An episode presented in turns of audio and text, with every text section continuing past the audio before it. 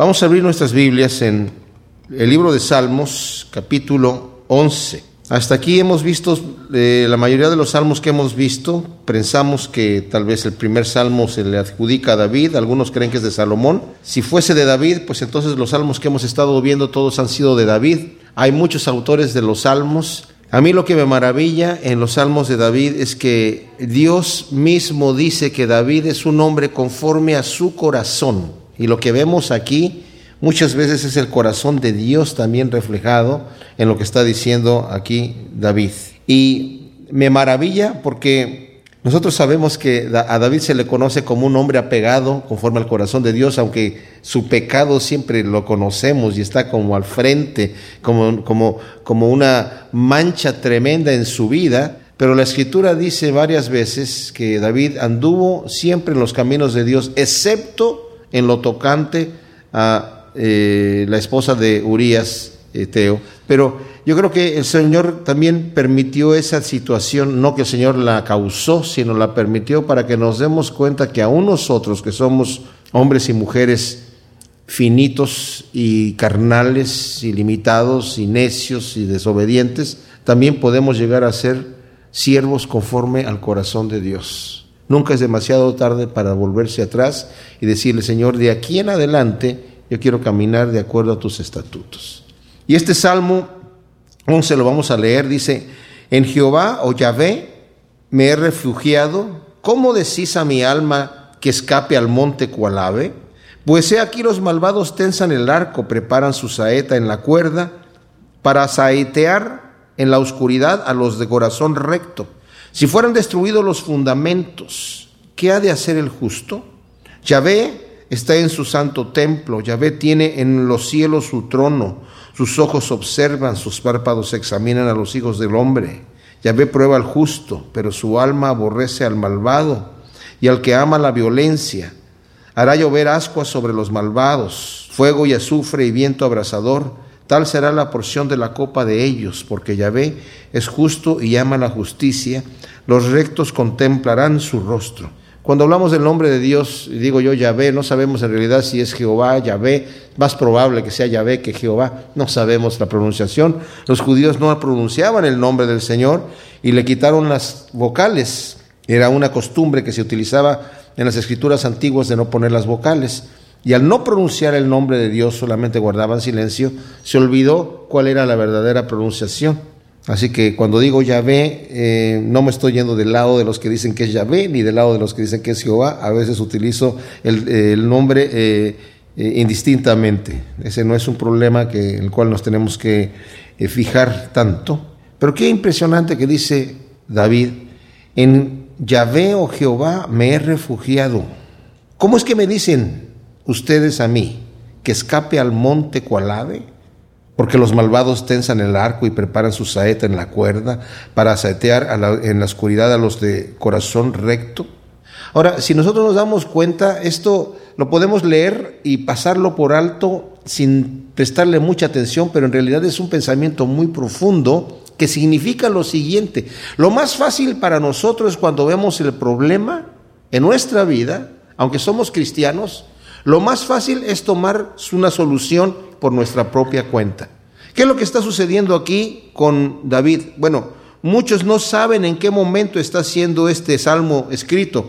Algunos piensan que es cuando Saúl estaba persiguiendo a David y él estaba huyendo en el desierto. Yo creo que es poco probable que eso suceda así, porque si ya estaba huyendo en el desierto, ¿para qué le van a decir que huya más de lo que ya está huyendo? ¿Verdad?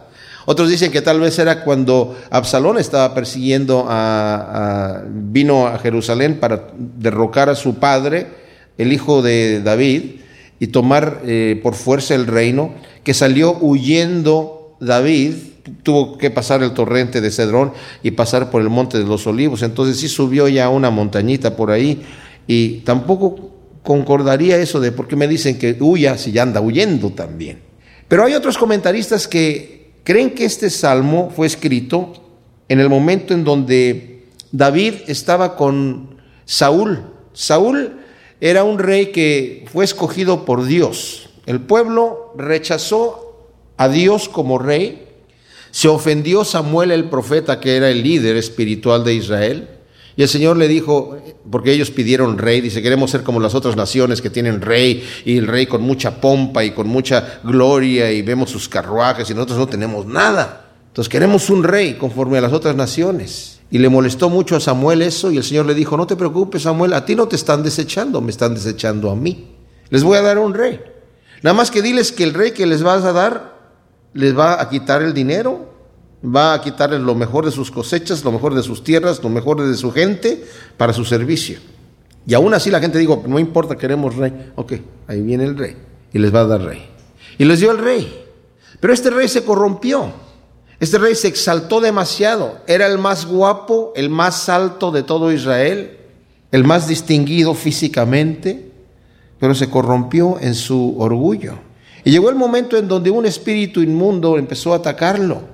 Y cuando lo atacaba, pues no sé qué pasaba con él, no sé qué, que la Biblia no nos dice qué era lo que hacía Saúl o qué le sucedía, solamente que estaba siendo atormentado por este espíritu. Y a alguien se le ocurrió, ¿por qué no traemos a alguien que cante bien? Que cante algunos salmos, algunos cantos que hablen de Dios, para que su alma se, se, alegre con la música. No tenían CDs, no tenían radios, no tenían manera de, de, escuchar música más que con músicos de adeveras, ¿verdad? En vivo. Entonces dijo alguien, hay un cantor muy bueno que está en Belén, que compone salmos muy bonitos, y trajeron a David. Y así fue como David llegó. David ya había sido ungido por Samuel para que fuese rey, pero David regresó a su trabajo que era, era pastor de ovejas. No se le subió a la cabeza que ya ahora me ungieron como rey. No, él regresó humildemente a hacer su labor. Y cuando vino delante de Saúl, él cantaba y de alguna manera Saúl supo, una vez que salieron de, de David, una vez que mató al gigante, ustedes saben ya la historia, ¿verdad?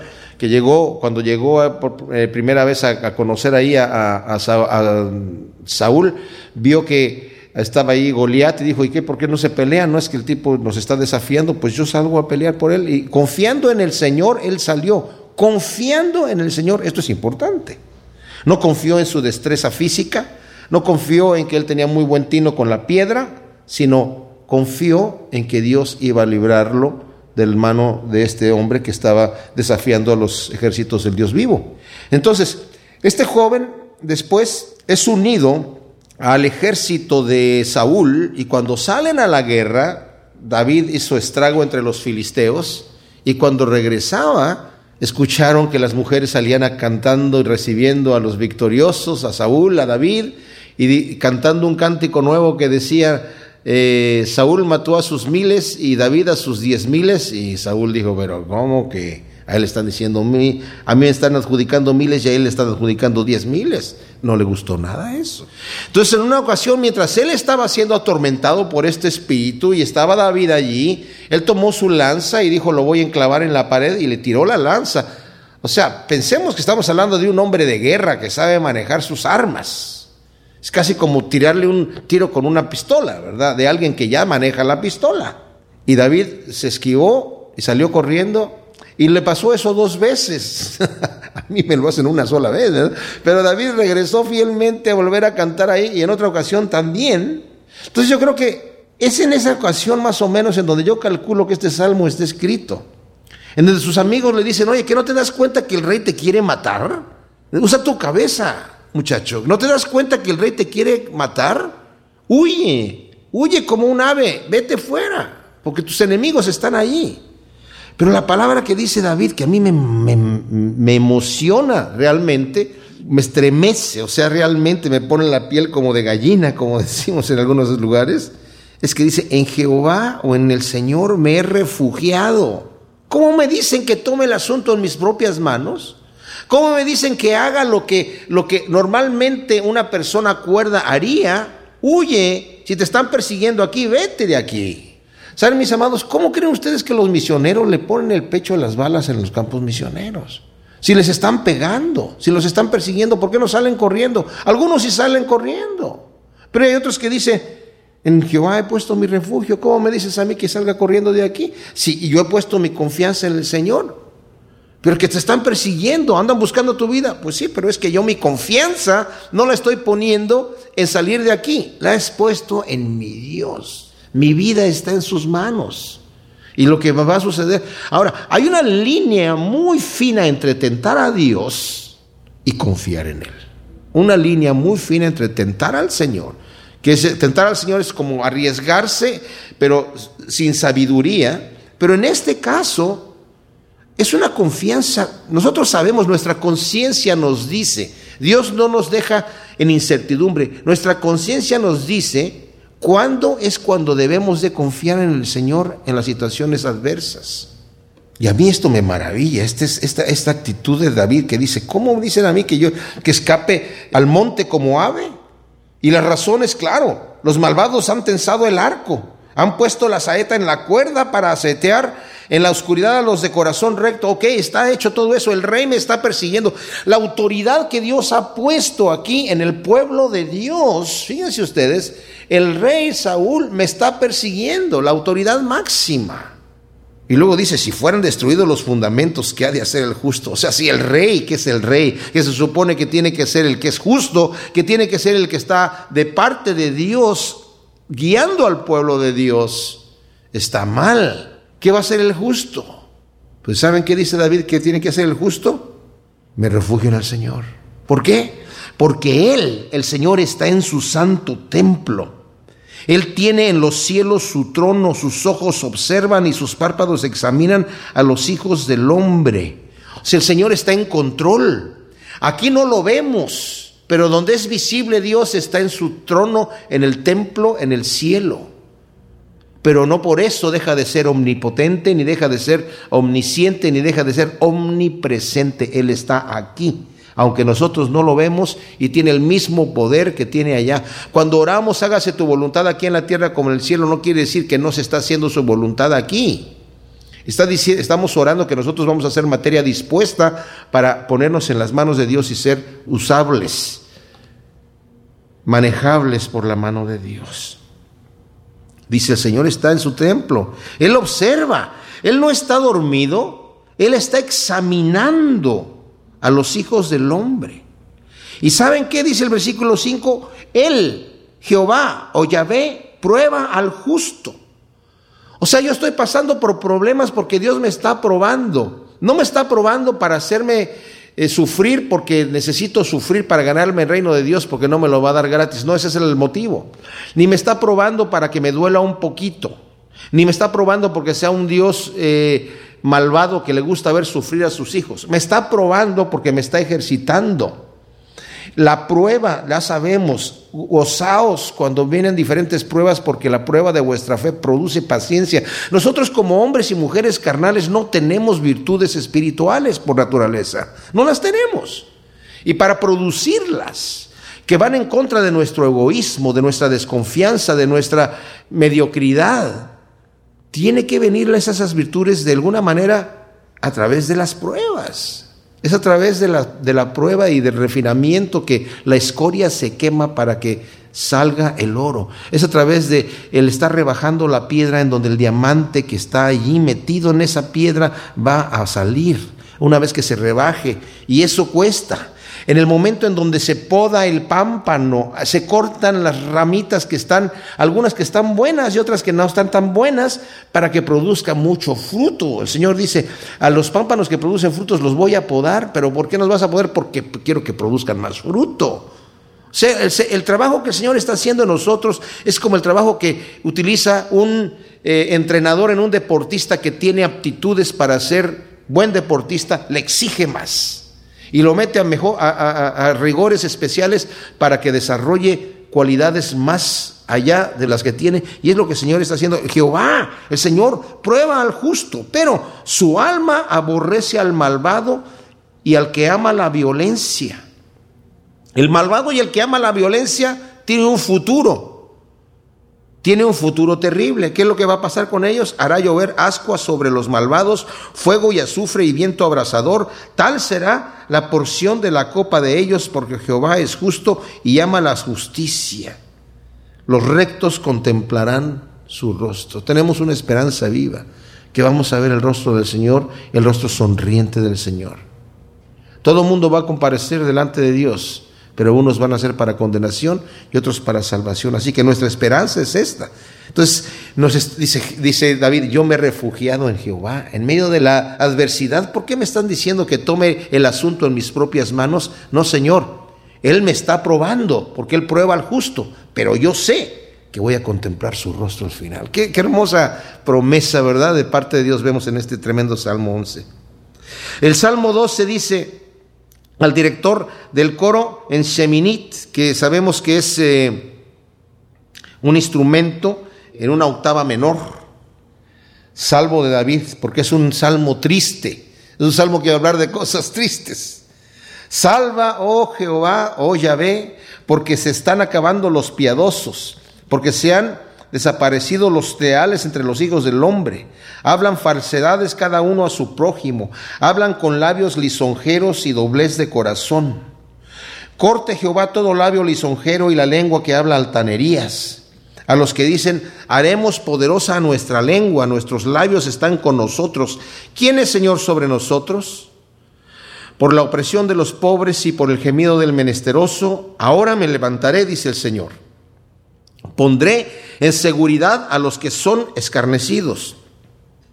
Las palabras de Jehová son palabras puras, como plata refinada en un crisol en la tierra, purificada siete veces. Tú los guardarás, oh Jehová, nos preservarás de esta ralea para siempre. Por todos lados deambulan los malvados cuando la vileza es exaltada entre los hijos del hombre. Es un salmo triste. ¿Por qué? Porque se ha multiplicado la maldad, está viendo en este caso aquí. ¿Se imaginan ustedes en el momento en donde estaba Saúl como rey? Los que lo aconsejaban eran gente malvada, era gente perversa y él escuchaba los consejos de los perversos. Pero nuestra situación en el mundo hoy en día es lo mismo. Yo cuando veo a mi país, México, digo, wow, Señor, se ha multiplicado la maldad, la maldad tan terriblemente. ¿Qué pueden hacer los justos? La maldad la han exaltado a tal manera, la han exaltado de tal manera que se han deshecho los fundamentos, han sido destruidos, como vimos en el salmo anterior. Salva, oh Jehová, porque se están acabando los piadosos. Ya no es de moda, ya no es in, digamos, ya no es cool, ya no es buena onda ser piadoso. Ahora ser piadoso es ser un débil, es ser una, persona que no tiene nada. Lo que es cool es ser una persona eh, orgullosa, prepotente. Qué terrible. Se han desaparecido los leales entre los hijos del hombre. Hablan falsedades cada uno a su prójimo, hablan con labios lisonjeros y con doblez de corazón, solamente para sacar ventaja para sí mismos. Es todo lo que hacen. Hablan para sacar ventaja para sí mismos, para sacar lo que ellos quieren sacar. Corte Jehová todo labio lisonjero y la lengua que habla altanerías. ¿Saben qué? La persona que, adula a la gente es uno de los venenos más terribles. ¿eh? Es uno de los venenos más terribles. Lo adulan para sacarle algo. Lo adulan para, para, siempre es para eso. Nunca es porque el reconocimiento de alguna virtud, siempre es para sacarle algo. Y por eso dice el versículo 4, estos dicen, haremos poderosa nuestra lengua, nuestros labios están con nosotros, ¿quién es Señor sobre nosotros? O sea, nosotros nos podemos controlar con nuestra lengua, a través de nuestras lisonjas vamos a poder lograr todo aquello que nosotros queremos lograr. Pero luego dice, por la opresión de los pobres, por el gemido del menesteroso, ahora me levantaré, dice Jehová, pondré en seguridad a los que son escarnecidos. ¿Sabían ustedes, mis amados, que todas las religiones, de todas las religiones, la única religión que cuida al pobre, que se preocupa por el pobre es la religión cristiana? En ningún libro, en ningún Corán, en ningún libro de, de ninguna religión van a encontrar ustedes que Dios, en ese libro, aparte de la Biblia, diga que Dios tiene cuidado de los pobres. Que de alguna manera nos anime a nosotros a tener cuidado de los pobres, a compartir. Hay mucho odio escrito en libros supuestamente religiosos. Hay mucha, eh, mucho egoísmo, hay mucha altanería, hay muchísima maldad, en nombre de Dios, entre comillas. Pero eso dice el Señor aquí, por la opresión de los pobres y por el gemido del menesteroso, del pobre, ahora me voy a levantar, dice el Señor. Pondré en seguridad a los que son escarnecidos. O sea, ustedes se burlan del pobre. Qué terrible es ver a una persona indigente. ¿Saben que todo el mundo le hace el feo? Todo el mundo le hace el feo. Nadie va y le dice, oiga Señor, ¿cómo está? ¿Qué se le ofrece? Así, hasta el que le da una moneda es casi como de, de, lejecitos, no me toques, ¿verdad? Se la avienta para que no me vaya a ensuciar y que Dios me lo pague, ¿verdad? Porque sí, el pobre le va a decir a uno, Dios se lo pague, ojalá que sí me lo pague, amigo, porque me costó trabajo darte esa moneda. Pero el Señor tiene cuidado de los pobres, Él ha venido por ellos, Él los ama, Él los ama, Él se acerca a ellos. El Señor dice que ellos representan a Él en cierta manera. Cuando yo voy y ayudo a un pobre, estoy ayudando al Señor. El que le da al pobre, al Señor le presta, dice Proverbios. El Señor lo toma en cuenta. Pero por la opresión de los pobres y por el gemido del menesteroso, ahora me levantaré, dice Jehová. Pondré en seguridad a los que son escarnecidos. están burlando de mis pobres hijos. Esos pobres que son, no tienen eh, la, la suerte que tienen los otros. Tienen menos fortuna. Y son escarnecidos por eso. Qué terrible es la maldad del corazón humano, ¿verdad? Nos burlamos del pobre. Le hacemos el feo. No lo queremos ver. Lo queremos ignorar como si no existiera. Qué terrible. Las palabras de Jehová son palabras puras como plata refinada en un crisol en la tierra, purificada siete veces. Tú los guardarás, oh Jehová. O sea, ¿a quiénes? A los pobres. Se está refiriendo a los menesterosos, a los que no tienen con qué. El Señor dice, tú los vas a guardar, Señor. Aunque sean abusados ahora, ellos tienen su herencia con el Señor. Nos preservarás de esta ralea para siempre. Por todos lados deambulan los malvados, cuando la vileza es exaltada entre los hijos del hombre. Eso es lo que sucede en nuestros países que sufren violencia en este momento, mis amados. La vileza es exaltada entre los hijos de los hombres. Les aplauden a los prepotentes, les aplauden a los criminales los respetan. Hay un tipo de estatus ya, hoy en día, para la gente que es criminal. Sus armas son de oro, sus ametralladoras son de oro con joyas incrustadas. Es un lujo para ellos, es una ya el ser criminal ya no es una vergüenza, es un orgullo. Lo despliegan, lo despliegan y no se avergüenzan. Cuando es exaltada la vileza los hijos de los hombres, deambulan por todos lados los malvados. En este momento hay jóvenes que se unen al crimen solamente para agarrar ese tipo de estatus. Increíble, increíble. Tenemos que orar muchísimo que el Señor nos salve y como dice versículo primero, salva, oh Jehová, porque se están acabando los piadosos. En el Salmo 13 de David nos dice que es el director del coro. Y aquí vemos en las palabras de David una desesperación.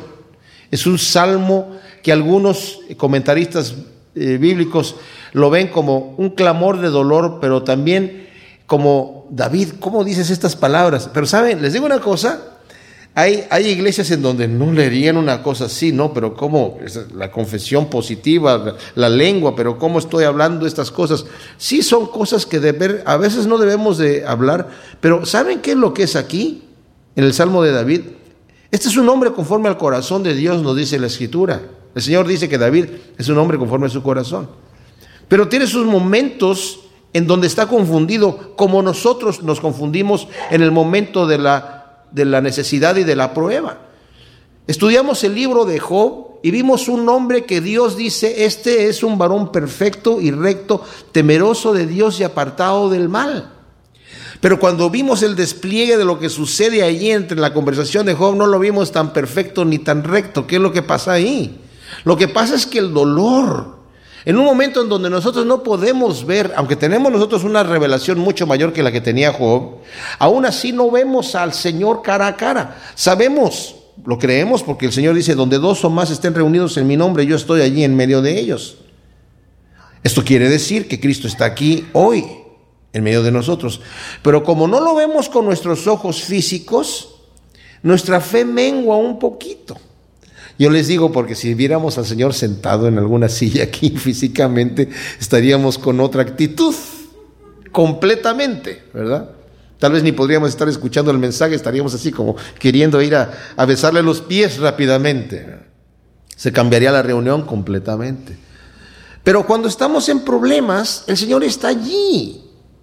Este mismo David que dijo, Jehová es mi pastor y nada me faltará y me va a hacer llevar en, lugares de delicados pastos y junto a aguas de reposo me hará descansar. Enderezará mi mesa delante de mis angustiadores y todo. Pero es el mismo que dijo también, cuando ande yo, eh, no todo el tiempo va a ser felicidad y gozo, cuando ande yo en el valle de sombra y de muerte, no voy a temer mal alguno, porque él está conmigo, su vara y su callado. Yo no lo veo a Él, pero veo su vara y su callado. Y quiero, con eso sé que Él está al otro lado y me va a infundir aliento. Pero aquí, en el Salmo 13, parece que no tiene mucho aliento.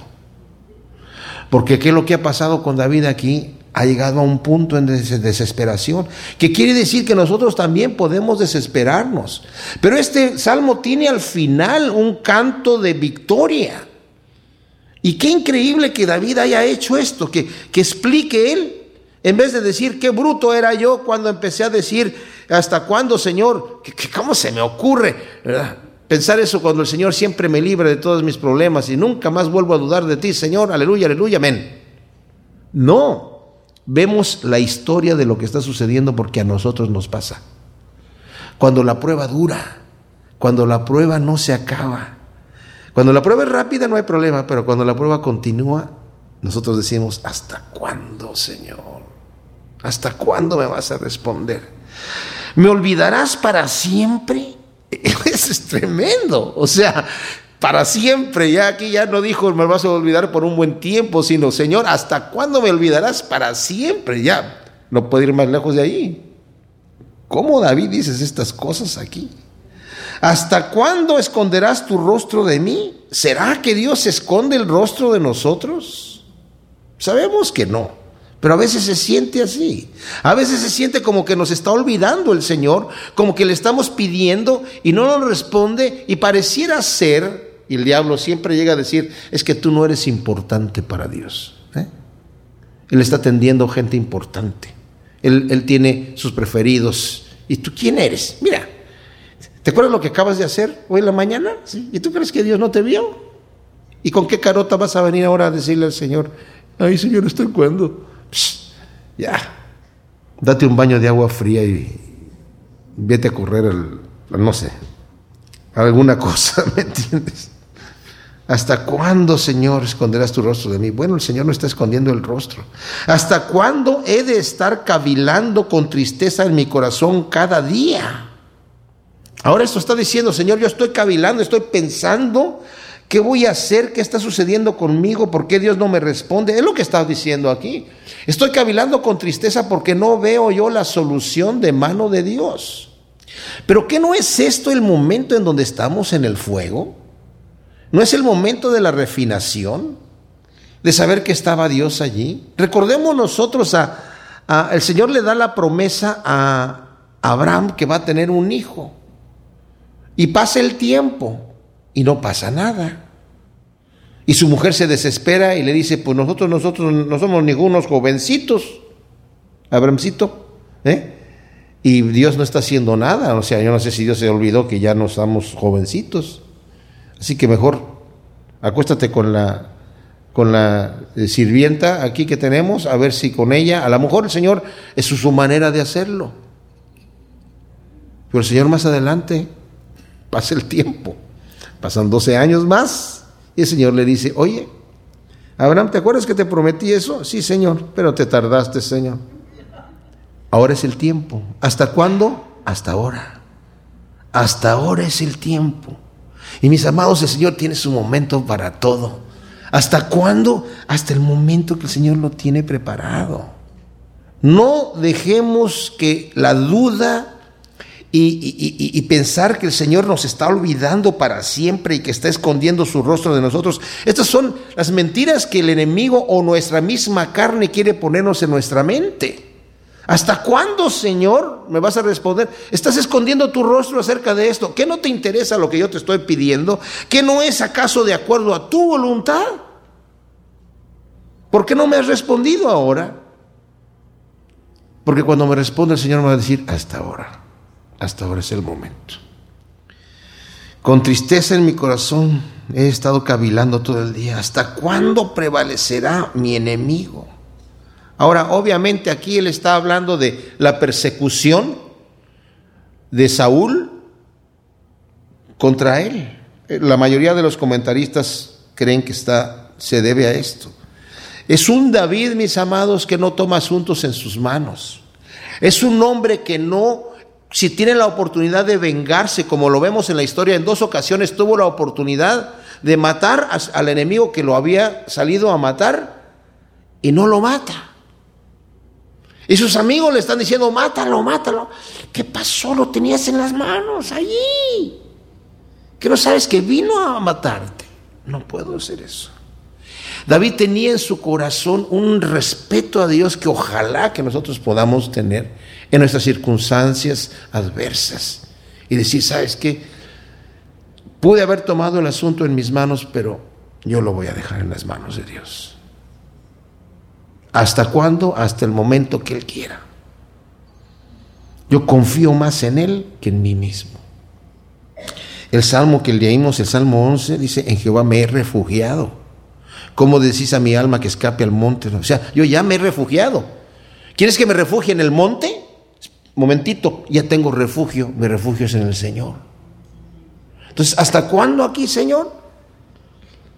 hasta que Él diga. Ahora, considera, oh Jehová, Dios mío, y respóndeme en esta desesperación que, como dije yo, no es, no es un pecado, es una condición humana nuestra que tenemos que la está exponiendo aquí el salmista para que nosotros entendamos cómo es que, que debemos actuar y cómo es que el mismo gran rey David tenía estas situaciones.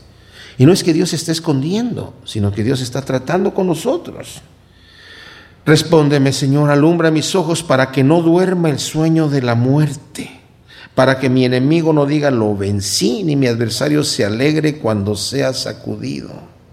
O sea, Señor, dame la respuesta para que mi enemigo no cante victoria que ganó. Señor, yo me estoy refugiando en ti. Considera, Señor, que me estoy refugiando en ti. Y luego dice, la razón por la cual le está pidiendo al Señor esto, y esa es una buena razón, porque yo en tu misericordia he confiado y mi corazón se regocijará en tu salvación. O sea, yo en ti he confiado y mi corazón se va a regocijar en tu salvación. Es más, en esperanza yo ya tengo la esperanza y la confianza y la fe que voy a cantar a Jehová porque me ha colmado de bienes.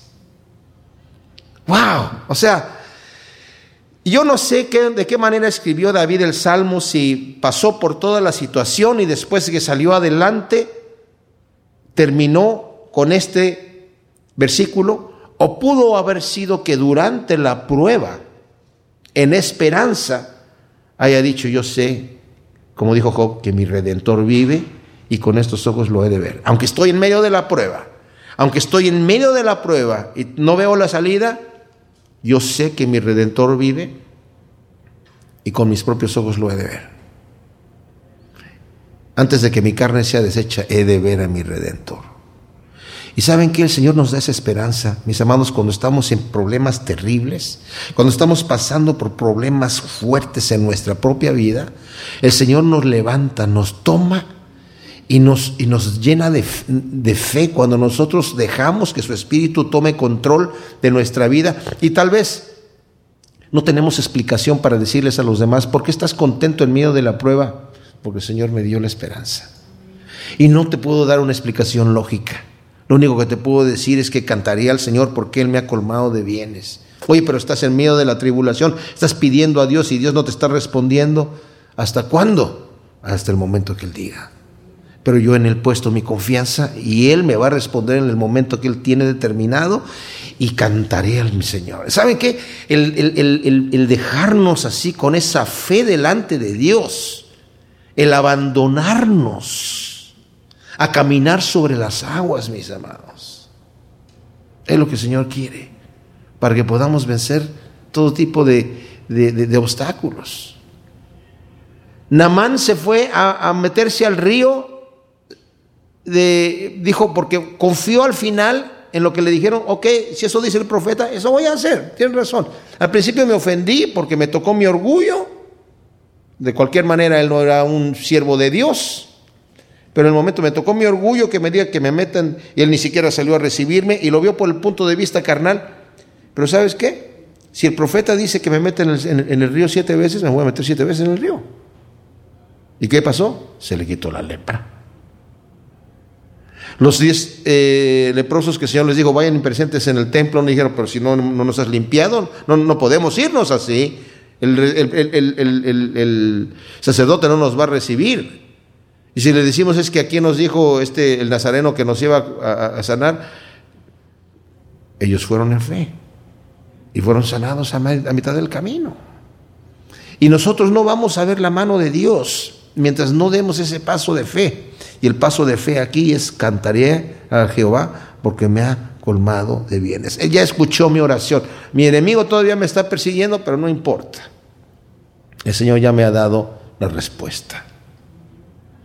Vemos, este salmo para mí es tremendo porque empieza con una tremenda desesperación y termina con un canto de esperanza impresionante. A mí me, me maravilló muchísimo cuando lo, estudié.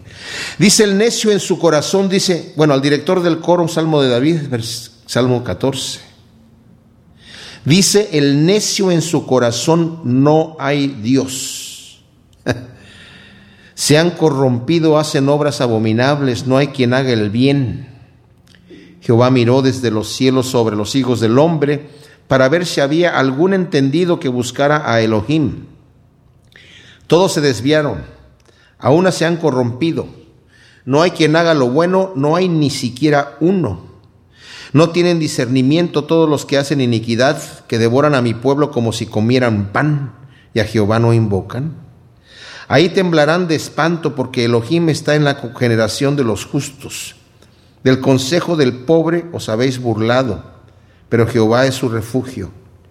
Ah, si de Sión viniera la salvación de Israel, cuando Jehová haya hecho tornar la cautividad de su pueblo, se regocijará Jacob y se alegrará Israel.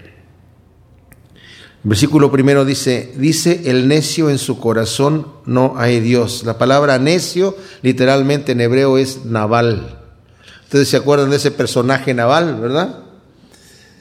Que era necio, tonto, eh, duro de cabeza.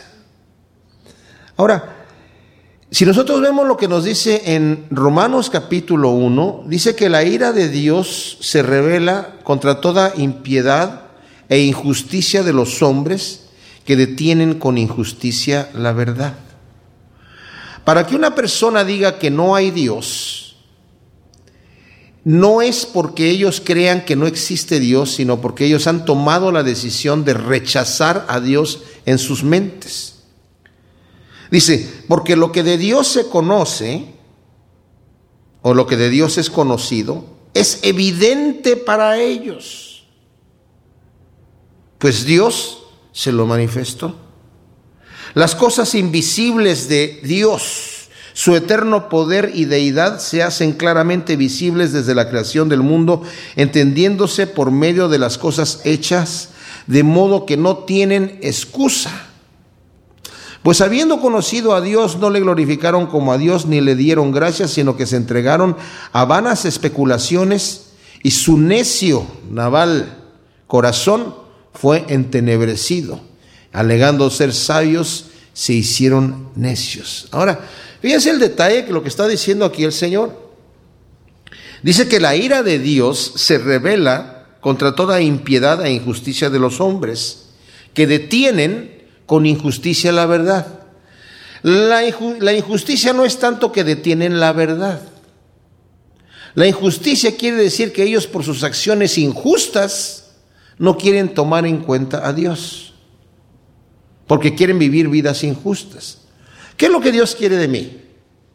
El bien el bien solamente.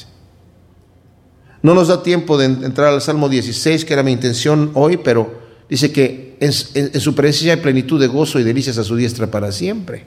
El Señor no quiere, no quiere maldad para mí, no quiere castigo, no quiere dolor, quiere el bien.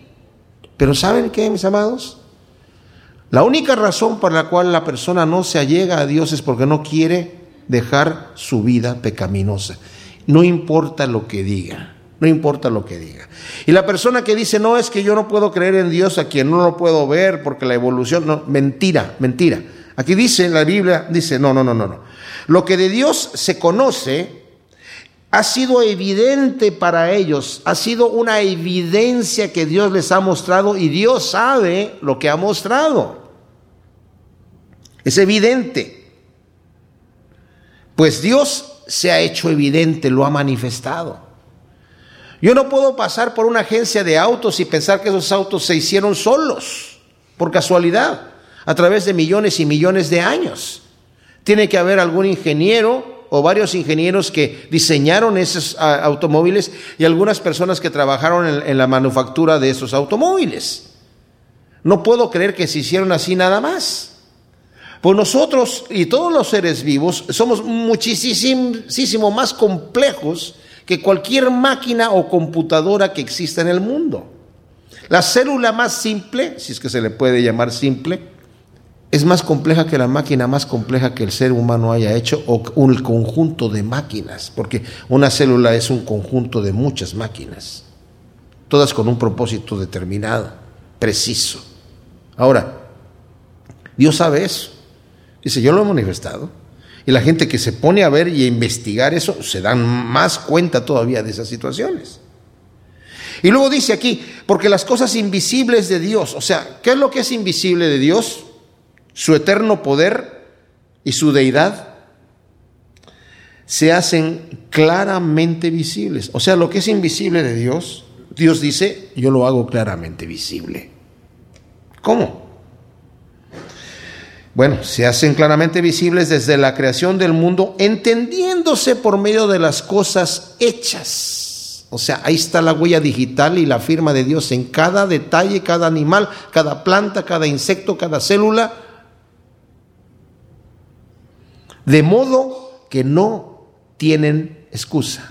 O sea, delante de Dios el que diga es que yo no creía porque yo sabes que yo no creía en ti porque no había suficiente evidencia porque habiendo conocido a Dios no le glorificaron como a Dios ni le dieron gracias, sino que se entregaron en sus vanas especulaciones y su necio corazón fue entenebrecido. Alegando ser sabios, se hicieron necios. ¿Saben un detalle aquí, mis amados? Eh, dicen que aquí en la tierra hay muchos ateos, pero en el infierno ninguno. No hay ni un solo ateo en el infierno, ¿eh? Saben que Dios está ahí. Pero el necio dice, no hay Dios. ¿Por qué? ¿Por qué dicen que no hay Dios? Porque se han corrompido y hacen obras abominables. No hay quien haga el bien. Esa es la razón para la cual quieren esconder la cabeza como el avestruz en la tierra. ¿Por qué? Porque se han corrompido y hacen obras abominables. Y si quieren reconocer a Dios, van a encontrarse con el conflicto de que Dios aborrece sus obras abominables. Entonces, como se han corrompido, no quieren que les diga que eh, el aborto es, malo, que la homosexualidad es mala, que el abuso eh, ah, es malo, que, que, todas las corrupciones que tiene el hombre, entonces dicen, no, no hay Dios. Y lo que es bueno para mí es bueno para mí, lo que es malo para ti es malo para ti, y por favor respetémonos unos a otros para que vivamos contentos. Pero Jehová miró desde los cielos sobre los hijos de los hombres para ver si había algún entendido que buscara a Elohim. O sea, se necesita inteligencia, se necesita cordura para buscar a Dios. Si yo he sido creado por un ser que me ha hecho tan formidablemente, mis amados, yo tengo muchas cosas en mi cuerpo que Dios me ha dado que para mí es una maravilla. Yo no tengo la menor idea de los músculos que estoy moviendo para hablar con la lengua o para estar parado en dos pies. Yo no sé qué músculos tengo que mover para poder tomar algo con mi mano. Todo es automático. Dios lo ha diseñado así, de una manera formidable.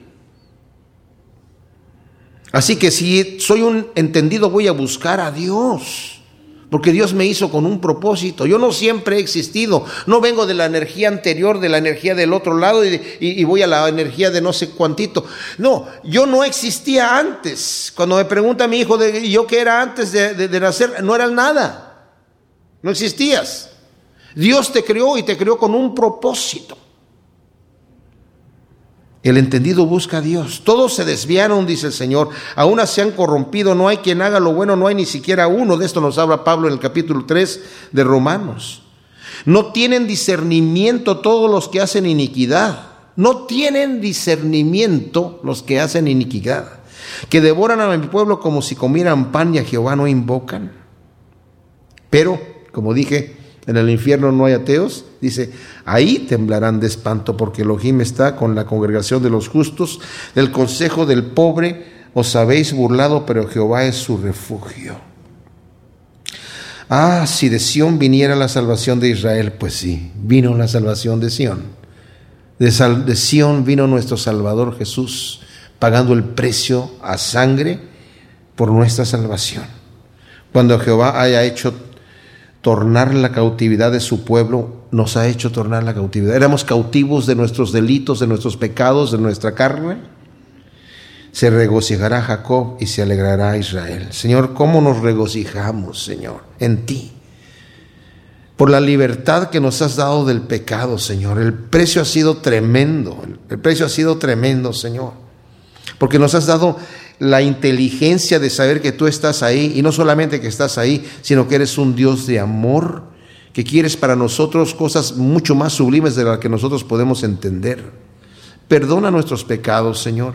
Ayúdanos a servirte, a honrarte todos los días de nuestra vida, Señor, y a poder compartir esta fe que tú has puesto en nuestro corazón a otros en el nombre de Cristo Jesús. Amén.